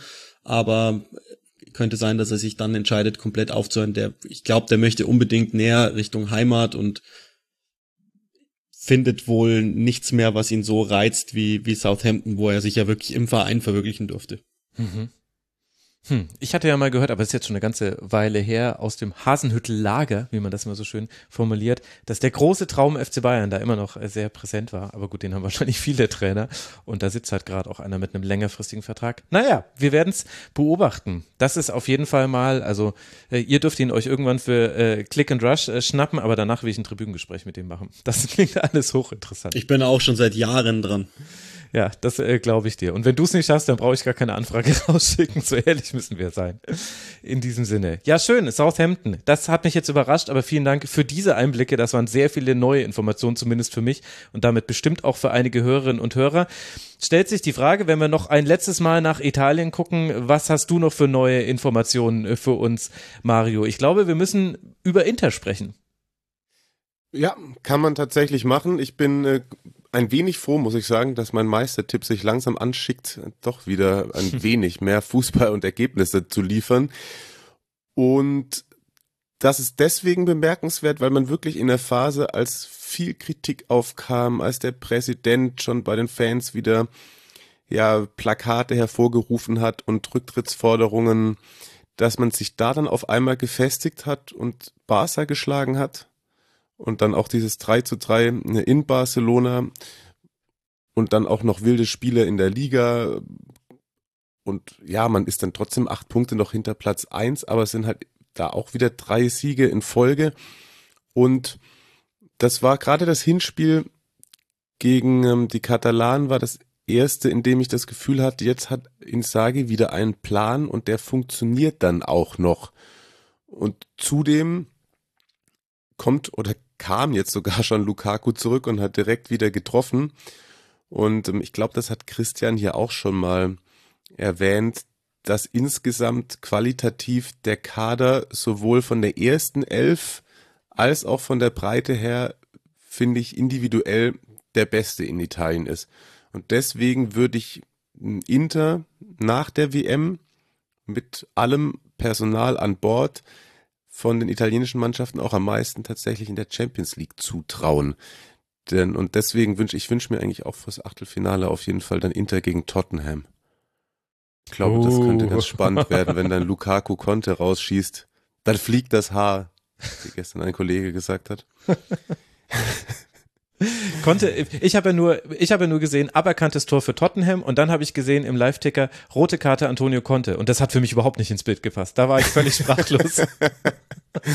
ja, ich muss sagen, da, ähm, da Uli hat es ja gerade vorhin schon angedeutet, da war es bei uns in der in der Konferenz, in der Kommentatorenbox nicht ganz mehr so ruhig.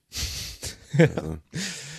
Ja, das glaube ich. Aber also das heißt, aber kannst du noch ein bisschen mehr dazu sagen? Äh, weil du hast gesagt, der Fußball ist besser, die Ergebnisse sind besser und es gibt jetzt einen Plan, der auch aufgeht. Äh, wie sieht denn der neue Plan aus? Also was unterscheidet sich quasi zum Spiel vorher? Ja, also in dem in, in der Partie war es natürlich ganz klar der Plan, ähm, dass auch mal wieder die Defensive stabil steht, was sie im Vergleich zu den äh, zu der Partie in den vorherigen Spielen eben nicht getan hat. Also da hat man wieder mal äh, konsequent verteidigt, war sich auch nicht zu schade drum, mal ein bisschen sozusagen ähm, klassisch italienische Schublade zu spielen.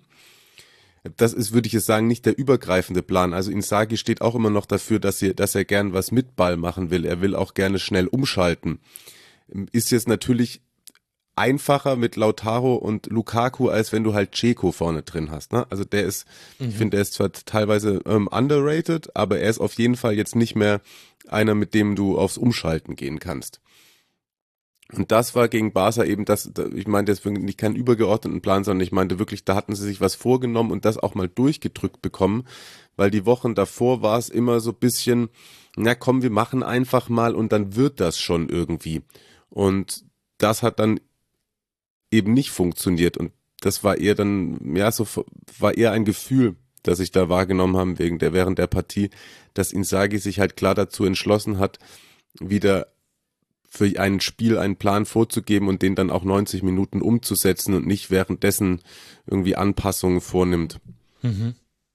Ja, und gerade beim 3 zu 3, da war das schon richtig krass zu sehen. Also vor allem beim 3 zu 2 Treffer dann, den ja, glaube ich, hat den nicht sogar Robin Gosens äh, selber geschossen? Ich äh, glaube schon, ja. ja. genau. Da war das ja deutlich zu sehen. Vielleicht noch zu ihm ein Wort. Er hat jetzt noch nicht so wahnsinnig viele Minuten gespielt. Wie läuft's für ihn?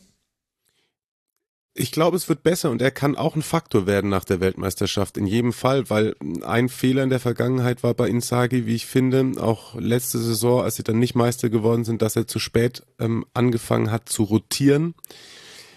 Gosens hatte eben am Anfang so ein bisschen das Problem, dass er da kam, als Perisic gerade einfach noch alles vom, alle Sterne vom Himmel gezockt hat.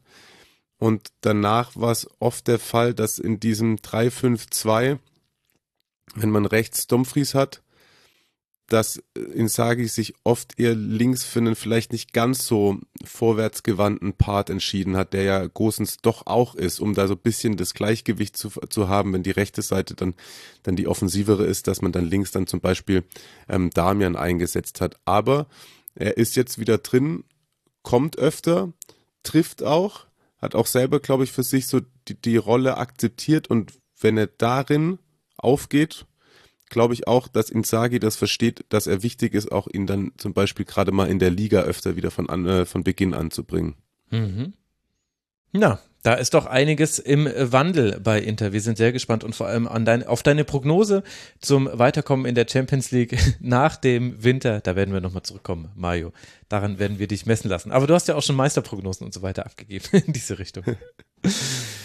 ja, Inter gegen Tottenham. Ach, da hätte ich jetzt tatsächlich auch äh, Bock drauf. Als allerletztes schauen wir nochmal nach La Liga und äh, beschäftigen uns jetzt auch da vielleicht nicht mit dem Team, mit dem man als allererstes rechnet. Wir wollen über Valladolid sprechen.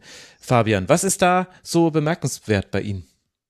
Also Valladolid ist ja der Ronaldo-Club, das wissen ja vielleicht auch viele deiner Hörer schon, aber die nicht wissen, ich meine den, den brasilianischen Ronaldo, den kleinen, dicken, ach klein war er ja gar nicht, aber inzwischen ist er ein bisschen rundlicher geworden. Wie, genau. wie ätzend das sein muss übrigens, wenn du, stellt euch mal vor, also ich bin äh, Max Jakob Ost und jetzt kommt irgendwann in zehn Jahren ein Fabian Ost und der ist halt der neue heiße Scheiß und dann heißt es nur noch, ja der andere, das ist der dicke Ost weil, weil der neue Fabian Ost ganz schmal ist. Wie ätzend das sein muss für, für Ronaldo, dass er jetzt nur noch der dicke Ronaldo ist. Er ist der, er ist der, er ist der wahre Ronaldo, finde ich. Aber er ist der wahre Ronaldo und ich finde auch fußballerisch ähm, nochmal ähm, ja gut, darüber kann man jetzt streiten, aber ähm, nee, nee, äh, für, das, für den Gedanken ruhig zu Ende, für ihn, für ihn ruhig zu Ende. also fußballerisch war ich bei dem Brasilianer Ronaldo deutlich mehr angetan als bei dem portugiesischen Ronaldo, auch wenn der wohl äh, wahrscheinlich erfolgreicher Zustimmung. war, wenn man jetzt Titel Zustimmung. ich sehe schon, wir sind uns Nein, alle ich einig. Bin absoluter Ronaldo-Fan gewesen. Als Spieler und jetzt aber auch als Presi. Äh, sehr sympathischer Zeitgenosse, sehr äh, guter Mensch einfach. Naja, und er hat auf jeden Fall vor ein paar Jahren diesen Club gekauft, weil er in Valladolid in der Ecke gibt es auch ein Weingebiet. Ähm, äh, Rivera del Duero äh, machen sehr gute Weine dort und da hat er wohl auch ein paar äh, Güter und naja, da hat sich das irgendwie ganz gut angeboten, ist ja auch ganz in der Nähe von Madrid, glaube ich, nur eine Stunde weg. Also das passt ganz gut und er macht das aber auch, ähm, wie ich finde, mit sehr viel Nachhaltigkeit. Er ist keiner, der da Geld reinpumpt und ähm, ja, Holler die Waldfee da irgendwie versucht, äh, in äh, Kürze was Großes draus zu machen, sondern der geht wirklich Step by Step und ähm, sie waren ja letztes Jahr noch in der zweiten Liga, deswegen kenne ich das Team noch ganz gut, denn ich bin ja leider viel in der zweiten Liga unterwegs in den letzten Jahren in Spanien. Und ähm, sie haben jetzt in der Aufstiegssaison ganz wenig am Kader gemacht. Ganz wenig Leute geholt, wo man sag, gesagt hätte, ähm, boah, das ist eine, eine tolle Verstärkung oder so weiter haben viel am Zweitligakater festgehalten und haben vor allen Dingen an ihrem Trainer festgehalten. Und das finde ich wieder eine, die herausragende Personalie bei Real Valladolid neben dem Präsidenten. Das ist Pacheta. Äh, das ist für mich auch einer, der zu den spanischen Fußballphilosophen gehört, ähm, der wirklich, ähm, ja, auch ein akribischer Arbeiter ist, mit dem man sich stundenlang über Fußball unterhalten kann und äh, der einem viele Geschichten erzählen kann. Ein Arbeiter, der von ähm, ganz äh, armen Verhältnissen kommt, der dann selber Profi war und wie gesagt jetzt Trainer ist und ähm, der wirklich ähm, aus seinen Teams das Maximum rausholt und der jetzt aufgrund der letzten zwei Siege immerhin mit Real Valladolid im Mittelfeld der Liga angekommen ist. Und ich weiß nicht, ob es das kleinste Budget ist, ähm, was die Erstligist in Spanien hat, aber mit Sicherheit gehört er zu den letzten drei. Und deswegen finde ich das eigentlich sehr beachtlich. Vor allen Dingen auch mit dem Hintergrund vielleicht noch dazu, das ja die, ersten Saisonspiele, ich glaube ich, ähm, genauso wie Karius eigentlich fast alle verloren hat und da überhaupt keine äh, Bewegung oder ein guter Trend zu erkennen war. Und jetzt greift das Ganze schon langsam wieder. Und wie gesagt, im Moment Tabellenplatz 11, Real Valladolid in Spanien. Hm. Ich glaube, da werden jetzt sowohl die Hörerinnen und Hörer als auch ich genauer hingucken, wie es um Valladolid bestellt ist. Äh, den kann man dann ja nur das Beste wünschen, wenn sie einen Philosophen auf der Trainerbank haben. Mensch, diese, diese Frage, die lässt mich jetzt nicht los. Aber wenn wir darüber jetzt noch diskutieren, dann wird hieraus ein Tribünengespräch. Das soll nicht so sein, aber es hat große Freude gemacht, mit euch drei zu sprechen. Ich äh, danke euch sehr und äh, bis zum nächsten Mal hier im Rasenfunk. Macht's gut, ihr drei. Ciao. Ciao, adios. Bye, bye. Danke, ciao. So, und hier geht's jetzt weiter noch mit der Ligue 1. Alexi Menüsch ist jetzt hier bei mir. Schön wieder mit dir zu sprechen. Hi, Alexi. Salut, Max. Wir werden über die Ligue 1 sprechen. Das wird jetzt niemanden schockieren da draußen. Was die Leute vielleicht aber schockieren könnte, wäre, dass unser erstes Thema Alexander Nübel ist. Und da hat sich was verändert. Also Du hast mir vor nicht mal einem Monat noch erzählt, Alex Nübel würde endlich sein Potenzial in Monaco ausschöpfen. Und jetzt schickst du mir als ersten Themenvorschlag Nübel übel. Wie ist denn das gemeint? Was hat sich denn da verändert? Ja, ist eigentlich selten der Fall, dass wir da das gleiche Thema innerhalb von einem Monat haben, mhm. aber ja, wer, wer für Bayern München die Daumen drücken, da gibt's schon einige in Deutschland und macht sich ein bisschen ja, Sorgen, Gedanken um den äh, Gesundheitszustand, Fitnesszustand von Manuel Neuer, dass es vielleicht doch schneller zum Wechsel kommen könnte als äh, ursprünglich gedacht. Äh, wer kommt, wer könnte dann sein Nachfolger werden? Hoffentlich nicht aus Bayern Sicht Alex Nübel, weil es ist genau, wenn du zum Beispiel bei Paris Saint-Germain Kylian Mbappé verkaufen würdest und sein Nachfolger heißt Timo Werner. Oh, oh, hi. Ja, das ist schon ein riesen Niveauunterschied und äh, ja, er ist aber auf jeden Fall keine Weltklasse. Ähm, Alex Nübel hat zu viele Patzer drin, hat keine Konstanz und jetzt hat er wieder vier Stück gekriegt in Lille am vergangenen Wochenende. Mhm. Bei manchen war der marktlos, bei anderen äh, waren das keine unhaltbare Bälle, aber vor allem im Spiel an sich macht er immer wieder krasse Fehler, äh, wie auch in der Europa League gegen Trabzonspor, als er denselben äh, oder seinen eigenen Verteidiger anschießt, der Ball rollert, kullert ins Tor. Also ja, sagen wir mal, Gegentore, die über die ganze Welt laufen. Das ist nicht zum ersten Mal, seit er äh, in Monaco das Tor hütet und äh, man hätte schon von ihm eine größere Konstanz erwartet. Vor allem weiß man auch in Frankreich mittlerweile, dass er zumindest damals als äh, Nachfolger von Manuel Neuer galt irgendwann mal. Aber das kann nicht mehr aktuell sein, weil er einfach ja das Potenzial, das Niveau nicht hat von Manuel Neuer, auch nicht das Weltklasse-Format hat und äh, äh, ich weiß nicht, wie es bei ihm die Situation ist. Er hat jetzt äh, noch äh, sechs Monate oder acht Monate äh, läuft seine Leihe aus in Monaco. Mhm. Und dann bin ich sehr gespannt, was, was aus ihm wird, weil nach München zurückzukehren, auch im schlimmsten Fall aus Bayern sich sollte Manuel Neuer irgendwann mal aufhören, ist es eigentlich unvorstellbar, dass äh, Alex Nübel sein Nachfolger wird. Aber woran liegt das dann genau? Weil wenn ich mir zum Beispiel Statistiken aufrufe, da gibt's ja so die Post-Shot Expected Goals, das ist immer so ein ganz guter Wert, um quasi die Qualität von äh, Goalkeepern zu bewerten. Da liegt Monaco eigentlich äh, ganz gut da, so im oberen Drittel der Tabelle. Andererseits, äh, du hast, haben wir Alexander Nübel hier immer mal wieder schon thematisiert und du hast ja jetzt auch schon wieder ein paar Fehler genannt. Also ist es quasi, dass er immer mal wieder so Aussetzer mit drin hat? Fehlt ihm etwas in seinem Torwartspiel, was andere Torhüter besser machen? Strafraumbeherrschung, Paraden? Ich weiß jetzt nicht, in welche Richtung das geht. Also auf der Linie ist er schon Weltklasse, das kann er, also Riesenreflexe. Das ist vielleicht die größte Stärke. Äh, in der Luft, finde ich, hat er immer wieder Probleme. Ähm, erst einmal überlegt er zu lang, ob er rauskommt oder nicht, nach Ecken, nach, frei, nach indirekten Freistößen oder nach langen Flanken äh, da scheinbar überlegt er zu sehr, so dass äh, er entweder auf der Linie klebt äh, oder rauskommt, aber zu spät, ein Schritt zu spät, so dass der gegnerische Stürmer äh, oft das Tor macht. Und äh, auch im technischen Bereich ist da äh, großes Verbesserungspotenzial bei ihm, weil er auch immer wieder Fehler macht, nicht präzis genug ist in seinen Abschlägen. Also er hat schon Potenzial, gar keine Frage, aber wenn man ihn als neuer Verfolger, äh, Nachfolger verkauft über Jahre.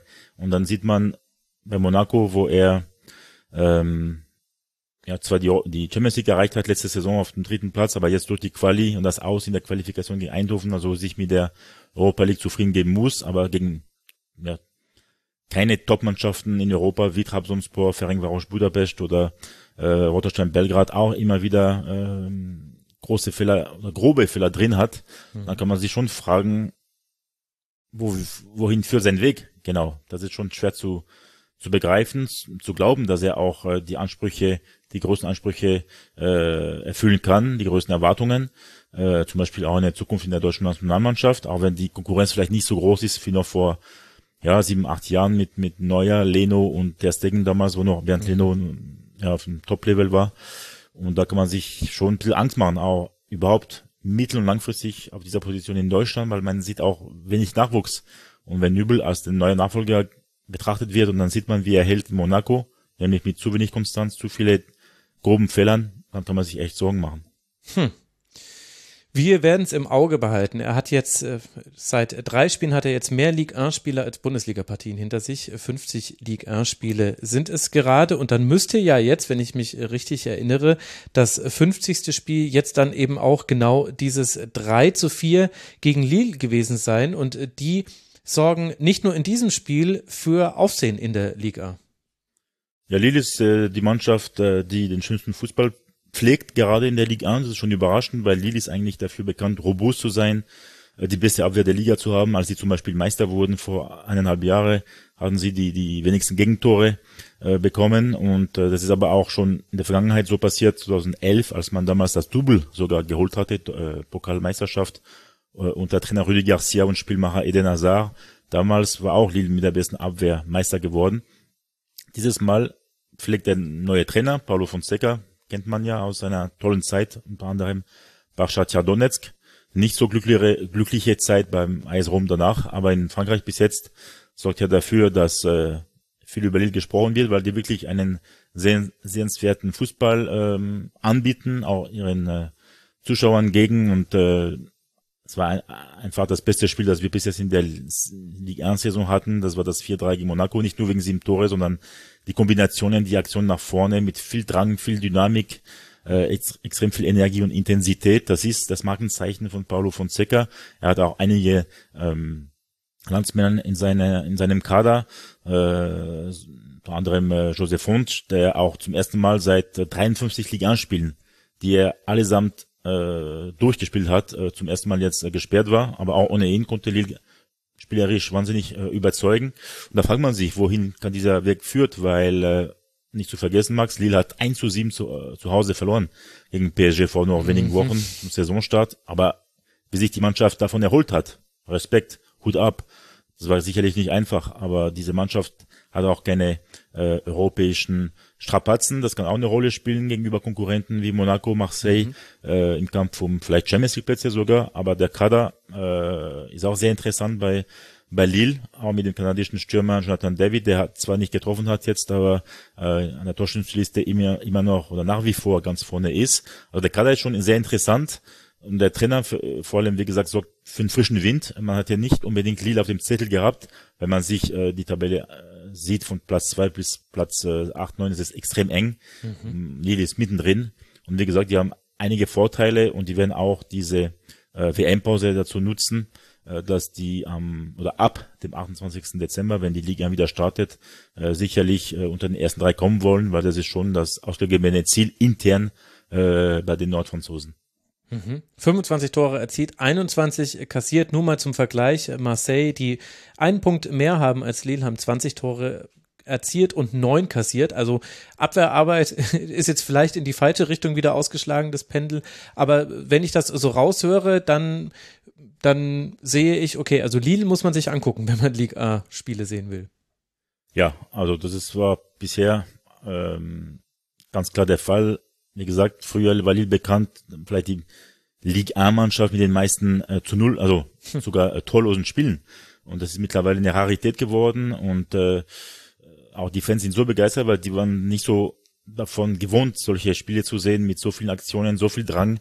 Äh, die wussten früher, ja, wir können schon oder bereits äh, zehn Minuten am Anpfiff kommen, es wird eh nichts passieren und zehn Minuten vor Spielende, weil es passiert danach eh nichts mehr.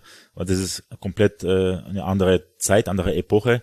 Und äh, mal sehen, wie es Paulo Fonseca meistert, weil äh, natürlich ist es mit Risiko verbunden, aber er hat immer gesagt, ich will lieber 5-4 gewinnen als 1 zu 0. Und ähm, dass Lille bereits 21 Gegentreffer auf dem Konto hat, ist schon extrem viel, vor allem wenn man nach oben schilt. Aber wenn diese ähm, äh, Doggen, das ist ja der Spitzname von Lille, weiterhin mit so viel Elan, mit so viel Leidenschaft äh, nach vorne spielt, dann ist einiges zuzutrauen, vor allem weil auch anderen Mannschaften sich schwerer tut. Aber Lille will auch noch Nordmeister werden. Momentan sind sie Zweiter. Lens ist nach wie vor äh, vor äh, den Lillois in der Tabelle. Also zumindest in Nordfrankreich hm. läuft der Fußball deutlich besser als in Südfrankreich, wo Monaco und Nizza sich deutlich schwerer tun. Oh ja, absolut. Aber du hast es ja schon angesprochen, alles noch sehr eng beieinander und vermutlich wird sich da dann ja auch bis zur WM nicht mehr so viel tun in der Tabelle. Das wird wahrscheinlich eine spannende Rückserie werden. Und gleichzeitig haben wir mit Lille aber dann ja auch schon ein Team, was unter anderem mitverantwortlich ist für das letzte Thema, was du noch mitgebracht hast. So viele Tore, wie aktuell in der Ligue 1 fallen, sind schon seit über 40 Jahren nicht mehr gefallen. Das sind über drei pro Spiel. Was ist, was ist da los? Ist auf einmal Spektakel angesagt in der Liga? Ja, es ist komisch, aber seit, äh, also seit den letzten Rechten, also vor dieser äh, Periode 2016 bis 21 waren äh, fünf Spiele parallel Samstag 20 Uhr. Und da konnte man in einer Hand äh, die Anzahl der Tore haben im Durchschnitt. Jetzt sind die fünf Spiele parallel Sonntagnachmittag 15 Uhr. Und da gibt's im, im Durchschnitt drei bis vier Tore wie jetzt am vergangenen Sonntag. Und 0-0 äh, haben wir selten. Und woher kommt dieser, ja, diese Umstellung, beziehungsweise dieser äh, neue Einstellung? Sicherlich auch von der Einfluss der, vom Einfluss der ausländischen Trainer, die immer mehr wurden in den letzten Jahren, wie jetzt äh, St. Pauli und dann äh, Tudor bei Olympique Marseille, auch Marcelo Bielsa davor, ähm, ich weiß nicht, ob ich Peter Boss nennen soll, aber ich glaube nicht, dass er da eine große Rolle gespielt hat, aber machen wir Klammer zu. Aber vielleicht auch natürlich auch die ausländischen Trainer bei PSG, mit Unai Emery, mit Carlo Ancelotti, zuletzt Thomas Tuchel mhm. ähm, und auch bei Monaco mit Nico Kovac und dann äh, Clement. Also die sorgen schon dafür, dass man, also früher hat man sich in Frankreich immer mit einem Unentschieden zufrieden gegeben und man wollte erst einmal kein Tor kassieren, bevor man überhaupt ja, nach vorne agiert. Das war irgendwie das Credo meistens von den französischen Trainern. Und da gab es schon eine richtige Wandlung, weil äh, ja schon vor der Pandemie eigentlich, äh, noch vor fünf, sechs Jahren war der Durchschnitt bei 2,2, 2,3 maximal, äh, was schon sehr wenig ist, beziehungsweise ein Riesenunterschied mit heute. Ähm, natürlich ist es nicht unbedingt ein, ein, ein Zeichen, dass diese Liga von der Konkurrenzfähigkeit her top ist, wie die Bundesliga auch nicht, weil äh, hm viele Gegentore ist auch nicht gesund, aber ja. es ist halt das Magenzeichen und jetzt haben wir auch einen ja, bessere Zahlen bei der Zuschauerzahl. Wir waren früher bei 20 oder knapp 20.000 Zuschauern in Frankreich. Jetzt seit der Pandemie ist man schon bei 25.000. Auch da gehen die Leute öfters ins Stadion, obwohl es so viele Ausschreitungen gab in den letzten Monaten. Hm. Aber das ist auch ein gutes Zeichen, dass die Leute ein Spektakel sehen, mhm. äh, mit vielen Aktionen. Und wie gesagt, nicht nur Lille, auch Lens zum Beispiel pflegt einen richtig äh, attraktiven Fußball. Und das macht schon mehr Spaß und so wird äh, der französische Vereinsfußball populärer. Man sieht es auch in der französischen Nationalmannschaft, wo so viele äh, junge Spieler dann nach Deutschland gehen, aber in den, das Reservoir ist nach wie vor immens, so dass auch junge Spieler in der Liga ihr Profidebüt feiern, bevor sie schnell äh, ins Ausland wechseln. Aber es ist schon vielversprechend äh, für die ja, kurzfristige und mittelfristige Zukunft der Liga 1 ähm, zumindest was das Spektakel anbelangt. Aber wie gesagt, äh, bei Frankreich ist gerade darum, den fünften Platz zu verteidigen der UEFA-Wertung. Und da ist es wurscht, ob der Tordurchschnitt zu hoch ist oder nicht. Aber es ist halt für den neutralen Zuschauer deutlich interessanter, ähm, dass man jetzt bei, dass man sich sogar mit der Bundesliga vergleichen kann, weil da ist der das Durchschnitts, äh, Tordurchschnitt im Torschnitt seit Beginn dieser Saison relativ ähnlich. Kleiner Vorteil für die Bundesliga, aber nicht mehr lang.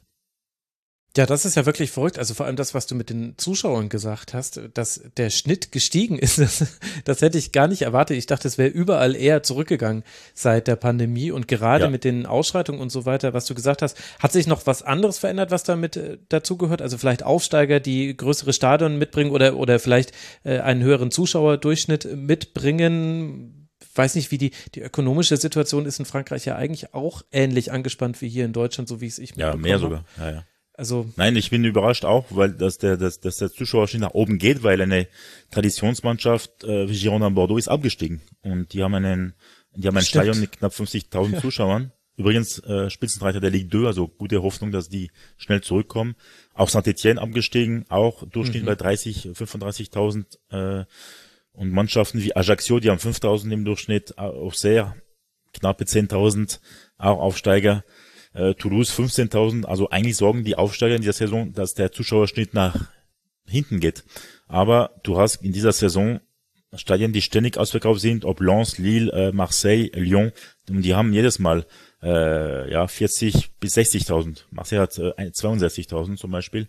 Und ähm, auch natürlich sind die ähm, Ausschreitungen weniger geworden, so dass die Spiele bis auf eins bis jetzt äh, alle mitzuschauen stattfinden. Natürlich sorgt das auch dafür, dass dann der Zuschauerschnitt geringer wird, wenn du null Zuschauer hast, aber in dieser Saison ähm, verhalten sich die Fans, die Anhänger schon deutlich besser als vor einem Jahr, so dass alle Spiele äh, mit Fans stattfinden und das sorgt auch wieder für eine gewisse ähm, ja, Aufbau, beziehungsweise dass der Schnitt wieder nach oben geht mhm. und Rennen auch. Also die Rennen hat sich etabliert im ersten Drittel der Liga jetzt seit drei Jahren, steht gerade auf Platz vier und dort herrscht definitiv eine gewisse Euphorie und auch die spielen meistens vor 30.000 Zuschauern und zu allerletzt auch Nantes momentan zwar im Abstiegskampf mittendrin, Mhm. Als haben man auch gegen Freiburg zuletzt gesehen, trotz des 0-4 war das Stadion ausverkauft und nach 90 Minuten wurde trotzdem die Mannschaft gefeiert. Also es gibt auch in Frankreich doch noch gutes Esprit. Ja, das ist schön. Das ist auch wirklich schön, mal äh, gute Nachrichten, was Zuschauer angeht, aus Frankreich äh, zu hören. Alexi, vielen, vielen Dank äh, dafür. Das äh, freut mich sehr zu hören. Das war diese Rasenfunkligatur, liebe Hörerinnen und Hörer. Ich äh, danke dir ganz herzlich. Äh, herzlichen Dank an Alexi Menüsch. Bis bald mal wieder. Danke, Max. Bis bald. Und äh, natürlich stellvertretend auch nochmal herzlichen Dank an Uli Hebel, an Fabian Pakulat und an Mario Rieker, die ihr vorhin gehört habt. Der Rasenfunk ist und bleibt Paywall, Werbe und Sponsoren frei. Wir und das Gästehonorar finanzieren uns ausschließlich über eure freiwilligen Unterstützung. Auf rasenfunk.de slash supportersclub erfahrt ihr, wie man uns unterstützen kann. Herzlichen Dank an alle, die das schon getan haben. Und dann bis bald hier mal wieder im Rasenfunk. Bleibt gesund, liebe Hörerinnen und Hörer. Macht's gut. Ciao.